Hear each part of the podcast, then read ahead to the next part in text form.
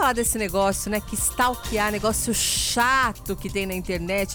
Pessoas que ficam te xingando lá por um perfil anônimo, né? Muitas vezes falando tudo que vem à mente. Mas mostrar a cara ali mesmo, né? Pessoalmente é, é, mais difícil, né? Mas na internet, infelizmente, as pessoas acham que tem esse poder, né? De sair falando que quer tal.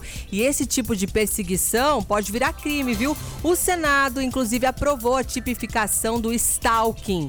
E quem conta mais detalhes para nós é a Paty. Como é que vai ser isso, Paty? Oi, Milena, boa tarde, tudo bem? Boa tarde. O Senado aprovou ontem o projeto de lei que criminaliza o stalking. E de acordo com o texto, stalkear alguém significa perseguir, seja fisicamente ou também por meios eletrônicos, como e-mails, mensagens no WhatsApp ou através de redes sociais.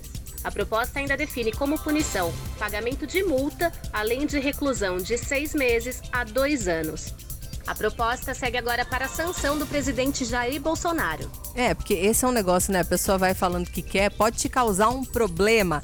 Fora a questão psicológica também, né? A pessoa fica ali te xingando, você fala, ah, não vou levar a sério porque também não sei quem é, ninguém pode falar da minha vida, mas acaba afetando de alguma forma, né?